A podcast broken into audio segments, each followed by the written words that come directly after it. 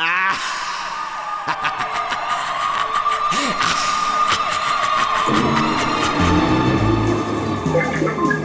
und willkommen in der Hörspielkammer. Heute in der Patreon-Only-Kammer für euch Edelfans. Ich bin Helga 9000, eure elektronische Hostess. Jetzt geht es weiter mit der Verhandlung zum Hörspiel Ein Job wie jeder andere von Udo Seelhofer. Freut ihr euch? Nee, oder? Warum auch? Aber wir haben keine Wahl. Folgt mir also in die Kammer und erlebt mit, wie die Killerin Katja zur Tat schreitet.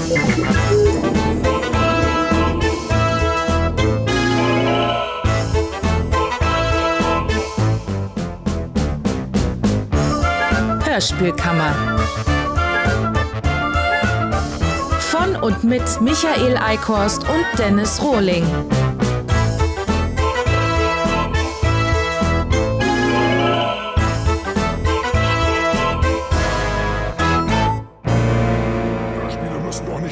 Zu eins die Wirklichkeit abbilden. Sowas muss natürlich künstlerisch verknappt werden. Zumindest wenn es so elend öde ist wie hier. Weiter. Katja fährt mit dem gestohlenen Auto zu Bergmann. Sie parkt es einige hundert Meter von seinem Haus entfernt und geht den Rest zu Fuß. Beim Haus bemerkt sie, dass noch Licht brennt. Bergmann und eine ihr unbekannte junge Frau sind noch auf und lachen. Beides überrascht Katja, doch für einen Rückzug war es zu spät. Sie dringt durch ein offenes Kellerfenster ins Haus ein. Die Situation spitzt sich zu, als Bergmanns Freundin eine Flasche Sekt aus dem Keller holen will. Okay, ich verstehe das richtig. Katja hat wochenlang Bergmanns Gewohnheiten studiert, ja? Korrekt. Und jetzt ist sie trotzdem ganz überrascht, dass er zum Zeitpunkt der geplanten Tat noch Besuch hat? Auch korrekt.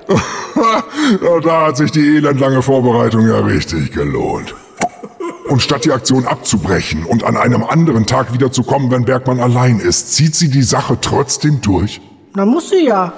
Warum? Na weil. Keine Ahnung. Verstehe. Warum parkt sie ihr Auto mehrere hundert Meter weit vom Haus entfernt? Ja, warum nicht? Weil das extrem unpraktisch ist. Sie muss dann doch mit ihrer ganzen Ausrüstung minutenlang durch die Gegend latschen äh, und könnte dabei gesehen werden. Und nach dem Auftrag hat sie einen genauso langen Rückweg. Den könnte sie sich doch ersparen. Einspruch! Es wäre viel zu auffällig gewesen, den Wagen näher am Haus zu parken. Und warum? Vielleicht wegen der Nachbarn? Hat Bergmann nicht. Sein Haus ist abgelegen, das wurde erwähnt. Also, aber, äh, aber oh, trotzdem, jemand könnte den Wagen wiedererkennen. Ja, den gestohlenen Wagen, na und? Zumal sie ihn direkt nach der Tat entsorgt. Ja gut, aber dann, ja dann, äh, weiß ich auch nicht, was das soll. So. Wobei, äh, nee, doch nicht. Naja, immerhin scheint jetzt die Handlung in Gang zu kommen. Wird ja auch Zeit. Die andere Frau geht also in den Keller, wo Katja wartet. Mal sehen, wo das hinführt.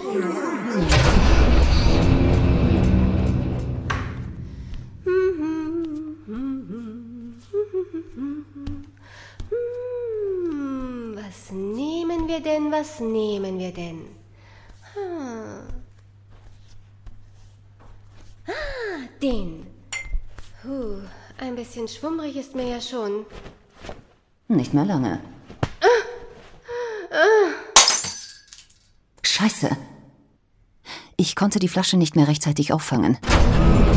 Denn die sitzt hier vor uns mit fettigen Haaren auf der Anklagebank. Um Gottes Willen! Was ist denn das für ein saudämliches Schmierentheater? Dagegen wirkt ja das Traumtheater Hanau wie das Berliner Ensemble. Sorry, Breimann. Schmierentheater, Euer Ehren? Ja, sicher! Die eine Frau führt bräsige Selbstgespräche, die dem Kasperle im Puppentheater zu peinlich wären. Sorry, Beimann. Und Katja wartet erstmal in Ruhe ab, bis ihr Opfer eine Sektflasche in der Hand hält, um sich dann zu wundern, dass die Flasche beim Überwältigen kaputt geht. Ja, sie wollte die halt im Fallen auffangen. Das war die Idee. Ja, die Scheißidee! Was ist denn das für ein strunzdummer Plan? Warum schlägt sie die Frau nicht nieder, sobald sie den Raum betritt? Wäre doch viel sinnvoller, auch als Überraschungseffekt. Mo, Moment! Sie vergessen wieder einmal, dass es sich um ein Hörspiel handelt. Noch dazu von jemandem, der jahrelang Teil der Fanszene war. Wie kommen Sie darauf, da so etwas wie Sinn zu erwarten? Hm? Da muss ich dem wenig geschätzten Kollegen ausnahmsweise recht geben. Sinnvoll ist in Hörspielen so ziemlich gar nichts. Und in diesem gleich dreimal nicht. Noch ein Beispiel gefällig? Raten Sie mal, wo Katja die ohnmächtige Frau danach einsperrt, ohne sie zu fesseln. Äh, keine Ahnung. Im Heizungskeller? Nein, im Fitnessraum. Okay. Was genau der Raum ist, durch den Katja in den Keller gelangt ist. Durchs Fenster. Durch das die andere Frau also problemlos abhauen könnte. Och Mist, warum ist die denn so doof? Einspruch! Die Frau haut aber nicht einfach durch das Fenster ab. Die ruft erstmal nach Bergmann, sodass Katja die Flucht im letzten Moment vereiteln kann. Hm? Ja, dann ist die andere Frau eben auch doof. Das macht es doch nicht besser. Hm. Ja, auch wieder wahr. Das ist ja wohl die mit Abstand dilettantischste Killerin, die ich je erlebt habe. Wenn Jean Reno Leon der Profi war, dann ist sie eindeutig Katja der nicht im geringsten Profi. Ach, und nur um sicher zu gehen, Herr Seelhofer. Das Ganze ist kein Comedy-Hörspiel, richtig? Oder eine etwas zu albern geratene Verneigung vor Helge Schneider? Was? Nein, das ist alles ernst gemeint. Schade. Weiter. Bergmann geht in den Keller, um dem seltsamen Krach von dort auf den Grund zu gehen. Katja lauert ihm bereits auf, die Pistole im Anschlag. Sie befiehlt ihm, mit ihr nach oben ins Schlafzimmer zu gehen. Und hier gibt's wieder einen kleinen Ausschnitt, der übrigens auch andeutet, wie großartig die beiden Sprecher miteinander harmonieren. Also im Sinne von nicht die Bohne harmonieren. Jetzt beginnt der schwierige Teil. Hier. Leg die Handschellen an und fessel dich damit ans Bett. Ich hab Sie was gefragt. Was glaubst du, worum es hier geht, Thomas? Wo, woher kennen Sie meinen Namen? Verdammt nochmal, woher kennen Sie meinen Namen? Ja, das ist jetzt natürlich die wichtigste Frage. Idiot! Und richtig, die Sprecher passen mal so gar nicht zusammen. Und es ist bezeichnend, dass beide eine umfangreiche Homepage haben. Katrin Daliot oder Dalio und David Wehle oder David Wehle. Da erfährt man quasi alles über die beiden, außer die Aussprache der Namen. Jede Theaterrolle, jede Werbung, sogar dass die Daliot oder Dalio in irgendeiner chinesischen Kampfkunst ausgebildet wurde.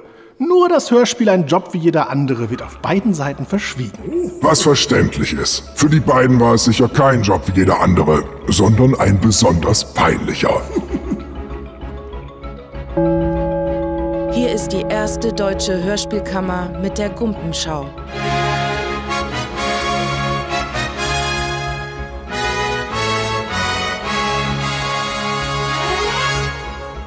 Heute im Studio Dennis Rohling. Guten Abend. Dies ist ein Special. Offenbarung 23 Sonderfolge. Interview mit Jan Gaspar. Highscore Music 2021. Also ich für mich selber, wenn ich ein bisschen größenwahnsinnig werde in meinen Eitelkeiten, dann fühle ich mich schon als ein literarischer Edward Snowden. Ja, weil als ich damit angefangen habe, war ich einer der ganz, ganz wenigen, der das getan hat. Das ist immer so, ähm, wenn, ich, wenn, ich, wenn ich größenwahnsinnig bin, äh, dann sage ich immer, ja, ich bin der Gott meiner Geschichten und habe eine Wirkkraft entwickelt. Eine Wirkkraft? Ja, definitiv. Denn nach dem Anhören von Jan Pillemann Otzes selbstgefälligem Geschwafel wird wohl so mancher noch einige Stunden über der Kloschüssel hängen und mit Jörg sprechen. Aber nochmal kurz zurück zum Mittelteil. Jan Gaspacho hält sich also dann und wann für Edward Snowden und Gott. Ist das jetzt die neue Bescheidenheit? Oder riecht's in Gotthilf Snowdens Schädeleinbauküche einfach nur nach angebrannter Hirse? Okay, er sagt zwar, dass er den Quark nur denkt, wenn er größenwahnsinnige Momente hat, nur die hat er ja anscheinend durchgehend. Ich meine, was hat Jan Gaspar bitte mit Snowden gemeinsam? Snowden! Der Mann hat der Öffentlichkeit geheime Dokumente zugänglich gemacht und dafür nicht nur seine Karriere geopfert, sondern auch sein Leben riskiert. Wixfibel-Schreiber Jan Schmatzefuchs hier hat meines Wissens einfach nur größtenteils scheißegale Verschwörungstheorien in einer Hörspielserie verwurstet und dafür höchstens riskiert, sich zur kompletten Knackwurst zu machen. Oder geht es ihm bei dem Vergleich eher darum, dass er ja laut eigener Aussage des Öfteren durchs politische Berlin rollt, so ungenau zitiert, und dabei theoretisch ebenfalls Hans-Christian Ströbele begegnen könnte? Das wäre doch mal eine spannende Offenbarung 23-Folge, die diese seltsamen Sachen aufdeckt. Da habe ich auch eigentlich keinen Einfluss drauf gehabt. Das war für mich als Autor nur ein unfassbar großes Glück. Das größte Glück überhaupt, wenn ich das sagen darf, das war, dass dann Oliver Rohrbeck Justus Jonas tatsächlich mal Jan Gaspar gespielt hat. Das ist etwas, das kann ich, das höre ich mir ab und zu mal an, muss mich dann kneifen und sagen, yes, das ist Realität, das passiert tatsächlich. Das war ein feuchter Traum eines 13-jährigen Jungen, ja. Das tatsächlich mal, und das ist Realität geworden. Was? Ich habe ja schon viele seltsame Dinge im Zusammenhang mit den drei Fragezeichen gehört. Zum Beispiel, dass man gerne Justus Jonas wäre. Was übrigens bei den meisten sogar geklappt hat. Jedenfalls was die schwabbeligen Mantits und die Klugscheißerei angeht. Aber das hier, Gaspar lag da ernsthaft mit 13 im Bett, hat sich beim drei Fragezeichen anhören den unbehaarten Pillermann gezwiebelt und davon geträumt, dass er irgendwann von dem Justus Jonas Sprecher gesprochen wird. Also ich glaube, als ich mit 13 im Bett lag und den schwarzen Taipan geknetet habe, bestanden meine Träume dann doch eher aus allerweltsdingen wie ich wäre so gerne Edward Snowden oder Gott. Kann man vielleicht zusammenfassen, dass du damals deiner Zeit ein bisschen voraus warst mit Offenbaren 23 und jetzt wurde das Ganze von der Realität eingeholt? Ich habe die neuen Folgen ja bereits gelesen und finde sie echt großartig. Und auch hier würde ich wieder sagen, du bist allen anderen, die sich jetzt erst mit der Offenbarung befassen und die deine ganzen Wahrheiten erstmal verdauen müssen, wieder Jahre voraus und schildert eine wunderbare Utopie in den neuen Folgen. Kannst du vielleicht dazu etwas sagen? Ach du meine Güte. Wischt da nach dem Interview eigentlich irgendjemand nochmal gründlich durch, bevor da wieder normale Aufnahmen stattfinden? Oder muss die Butze nach der ekligen Schleimattacke direkt abgefackelt werden, damit es sich nicht ausbreitet? Und irgendwie sieht man doch förmlich einen schwitzenden Mann vor sich, breitbeinig im Raum stehend, der sich von einem bezahlten Lustknaben alle Kapitel seines Keuner-Ratgebers am eigenen Pferdeglied durchmasturbieren lässt. Oder läuft sowas echt noch unter euphorisches Loblied? Ich weiß ja nicht. Und ja, mir ist es selbst schon etwas unheimlich, wie oft ich heute beim Thema Handjob lande. Aber wie sagte schon der große Bob Wiley, jedenfalls sinngemäß, wenn Sie mir die ganze Zeit so versaute Ausschnitte hinhalten? Was ist denn dein Lieblingshörspiel? Mein Lieblingshörspiel? Jetzt aus O23 oder? Nee, so allgemein. Ich mag die ganz, ganz frühen äh, drei Fragezeichen. Die, äh, das Phantom Lake, Phantomsee. Das ist so eine Geisterschloss. Geisterschloss ist grandios. Äh, das sind so die Folgen, die habe ich in meinem Leben bestimmt 100.000 Mal gehört. Also das ist vielleicht übertrieben, aber tausendmal bestimmt. Also gerade Geisterschloss. Ähm, da habe ich auch etwas gelernt. Äh, das ließ sich nicht immer so äh, 100% bei Offenbarung 23 durchziehen. Aber ich habe immer darauf geachtet, weiß ich nicht, ob ich jetzt ein Erfolgsgeheimnis von Offenbarung 23 ausplaudern darf. Aber bei Geisterschloss, diese Szenen im Schloss, wenn man auf einmal der Tontechniker anfängt mit, dem, äh, mit den Geräuschen zu spielen und man in dieser Welt in seinem Kopf auf einmal sich eine neue Dimension öffnet, eben da diese Geistertöne aus diesem Schloss. Ähm, das, das ist etwas, was du im Hörspiel, was ein Hörspiel braucht. Ah, interessante Ansicht. Und man denkt ganz mitleidig, dass er dann doch Höllenqualen leiden muss, wenn er sowas wie die letzten 30 Folgen von Offenbarung 23 anhört. Denn da wurde ja eigentlich bloß in einer Tour gelabert. Alle Charaktere haben sich pausenlos gegenseitig mit Infos zur Verschwörung des Tages vollgesülzt. Meist ohne Punkt und Komma. Und vor allem ohne jeden akustischen Reiz. Aber keine Sorge, er hat die letzten 30 Folgen ja gar gar nicht gehört. Zumindest kann er das in dem Interview gut kaschieren, in dem seltsamerweise ohnehin jede inhaltliche Frage zur Serie vermieden wurde, warum auch immer. Und wer sich jetzt fragt, wie er es denn schaffen kann, die Kontinuität zu wahren und an die Folgen der anderen anzuknüpfen, ja gar nicht. Am Ende von Folge 90 gibt's einen Zeitsprung und mit Folge 91 macht Gaspar einfach woanders weiter. Und der Rotz davor spielt keine Rolle mehr. Da wird das inhaltliche Erbe von Markus Duschek und Co. aber ordentlich mit Stiefeln getreten. So ist's recht. Und wow, Gaspar hat in seinem Leben also tausendmal die drei Fragezeichen-Folge Das Geisterschloss gehört und sagt das so, als ob das was Tolles wäre, wenn der hammergeile Enthüllungsjournalist augenblicklich zum drei Fragezeichen-Fanboy wird. Äh, und übrigens, in dem Zusammenhang gibt es noch eine kleine Anmerkung, Prinz Penisschwarte. Die drei Fragezeichen-Folge heißt Gespensterschloss! Nicht Geisterschloss! Gespensterschloss! Mann! Vielleicht solltest du bei den nächsten 100.000 Hördurchgängen dann und wann auch auf die Kassettenhülle schauen, du Eumel!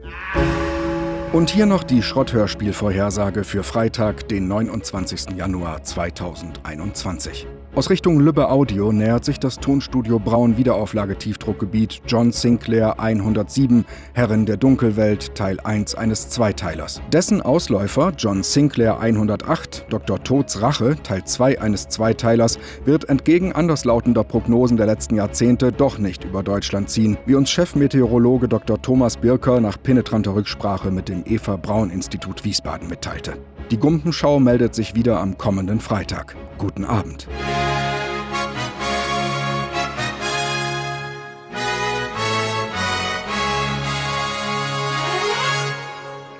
Wie geht's weiter?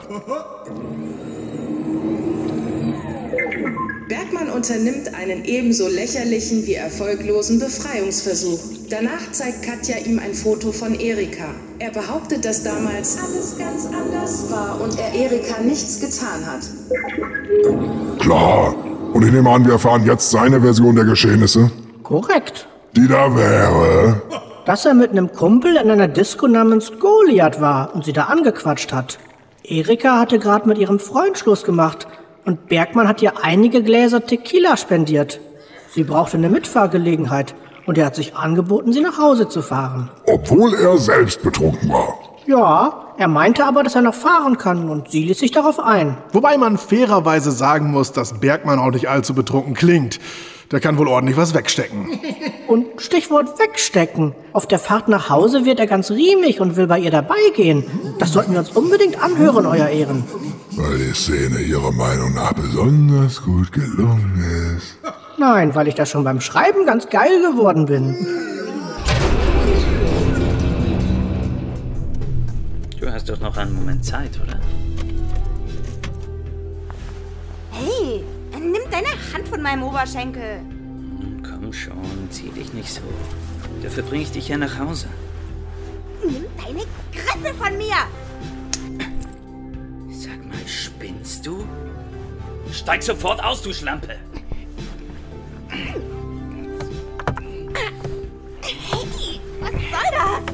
Das? Wonach sieht's denn aus? Mach bloß, dass du da rauskommst!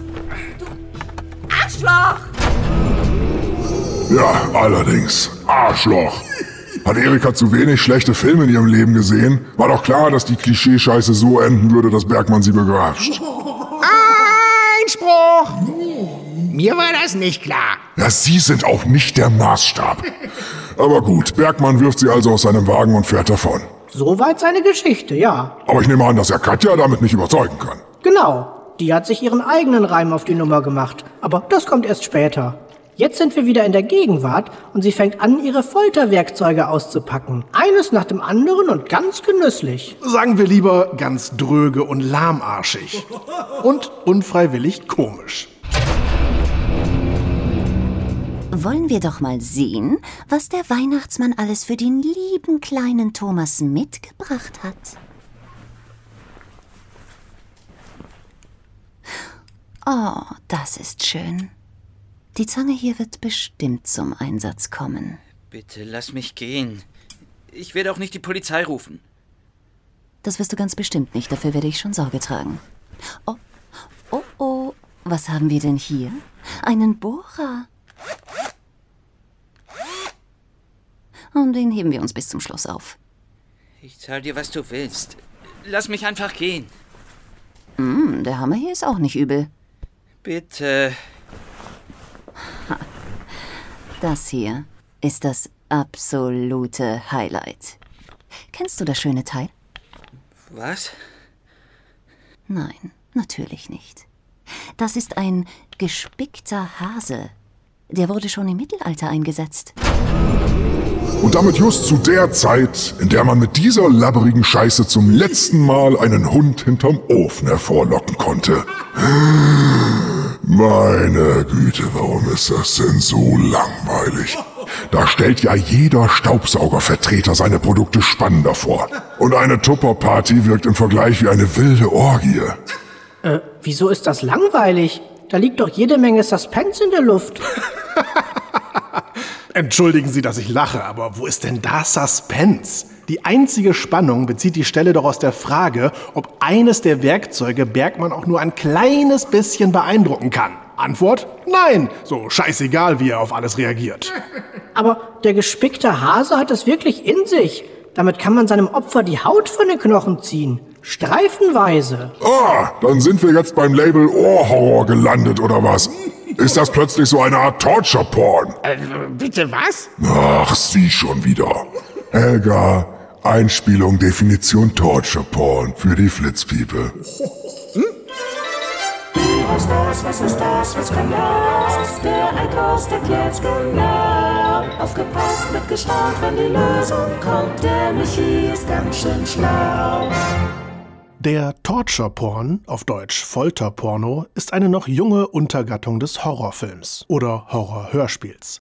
Dabei bestimmen Elemente wie Folter, Erniedrigungen oder Verstümmelungen die Handlung. Sie sind reiner Selbstzweck und verfolgen kein größeres Ziel. Was ist das, was ist das, was kann das? Der Eikost erklärt's genau. Aufgepasst, mitgestaunt, wenn die Lösung kommt. Der Michi ist ganz schön schlau. Danke. Und trifft es auf das Hörspiel zu? Nee, die Folter diente ja einem Zweck. Dem das Geständnis zu erpressen. Ah ja, äh, Herr Staatsanwalt. Ich bin geneigt, dem Angeklagten zuzustimmen. Wenigstens zur Hälfte. Porn bietet das Hörspiel wirklich nicht. Torture ja, vor allem für den Hörer. Nachdem Katja ihre Instrumente vorgestellt hat, beginnt sie, Bergmann zu foltern. Sie legt eine CD ein, denn mit Musik macht die Arbeit viel mehr Spaß. Mit dem ersten Track startet auch die erste Folterung. Ah, ich verstehe. Das wird ja immer gern gemacht. Ein Musikstück einspielen, das zur Folterung passt. Entweder was Unangenehmes, das den Effekt verstärkt, oder was geradezu Heiteres, das einen besonderen Kontrast zum Inhalt bietet und dadurch umso stärker in Erinnerung bleibt. Sie denken an Reservoir Dogs, nicht wahr? Die Szene mit dem Ohr. Da läuft Stuck in the Middle with You. Zum Beispiel. Oder Vergeltung mit Daniel Craig. Der wird da zum Song Orinoco Flow gefoltert. Ach, der, den kenne ich. Sail away, sail away, sail away. Ja. Ja, danke. Entschuldigung. Und wofür haben Sie sich entschieden, Herr Seelofer? Sie treten da ja in große Fußstapfen. Äh, für gar keinen bekannten Song. Das ist einfach so eigene Musik, die gut gepasst hat. Oh, schade. Und wenn Sie sagen, die gut gepasst hat, meinen Sie eigentlich, die gar nicht gepasst hat, ja? Selbstverständlich, Euer Ehren. From Bizarre to Palau in the shade of Avalon. Oh, es wird nicht mehr gesungen! Jetzt ist auch noch meine Tasche runtergefallen. Na gut, ist aber ein Ohrwurm. Ja, dann wämms ihn doch. Hm? Mann!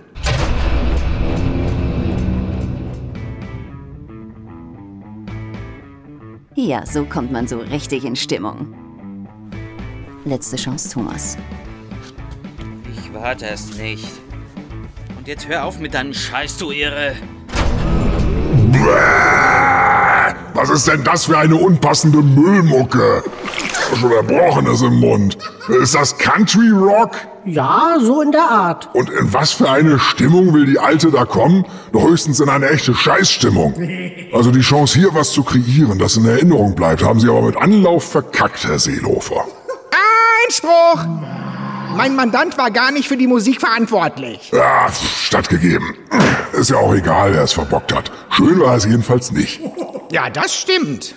Was? Also bitte, Herr Seelhofer, Ihre Dialoge sind schlimm genug. Und die Handlung, wenn Sie damit durchkommen wollen, müssen wir schon ein paar Zugeständnisse machen. Und weil dieses Hörspiel nicht nur von Folter handelt, sondern auch das akustische Gegenstück zum Waterboarding ist, verlassen wir an dieser Stelle die Hörspielkammer. Aber nur bis Freitag, denn noch sind die Qualen nicht überstanden. Seid also alle wieder mit dabei, wenn die offenen Fragen geklärt werden. Wird Katja ihr Geständnis bekommen? Wird die ohnmächtige Frau im Keller erwachen? Und wird dem ehrenwerten Richter der Sack platzen? Antworten liefert die nächste Hörspielkammer.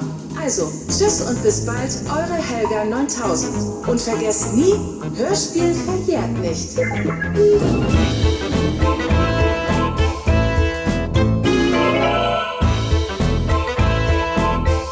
Hörspielkammer.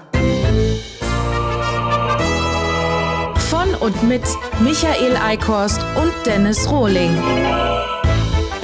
Neue Folgen jeden Montag, Mittwoch und Freitag. Achtung! Die Mittwochshörspielkammer gibt es exklusiv bei Patreon. Die Adresse lautet patreon.com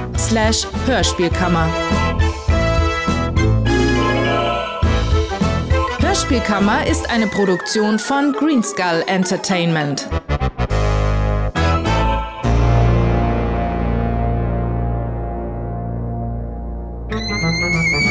Bergmann unternimmt einen ebenso lächerlichen wie erfolglosen Befreiungsversuch. Nee. Befreiungsversuch kannst du ganz links liegen lassen.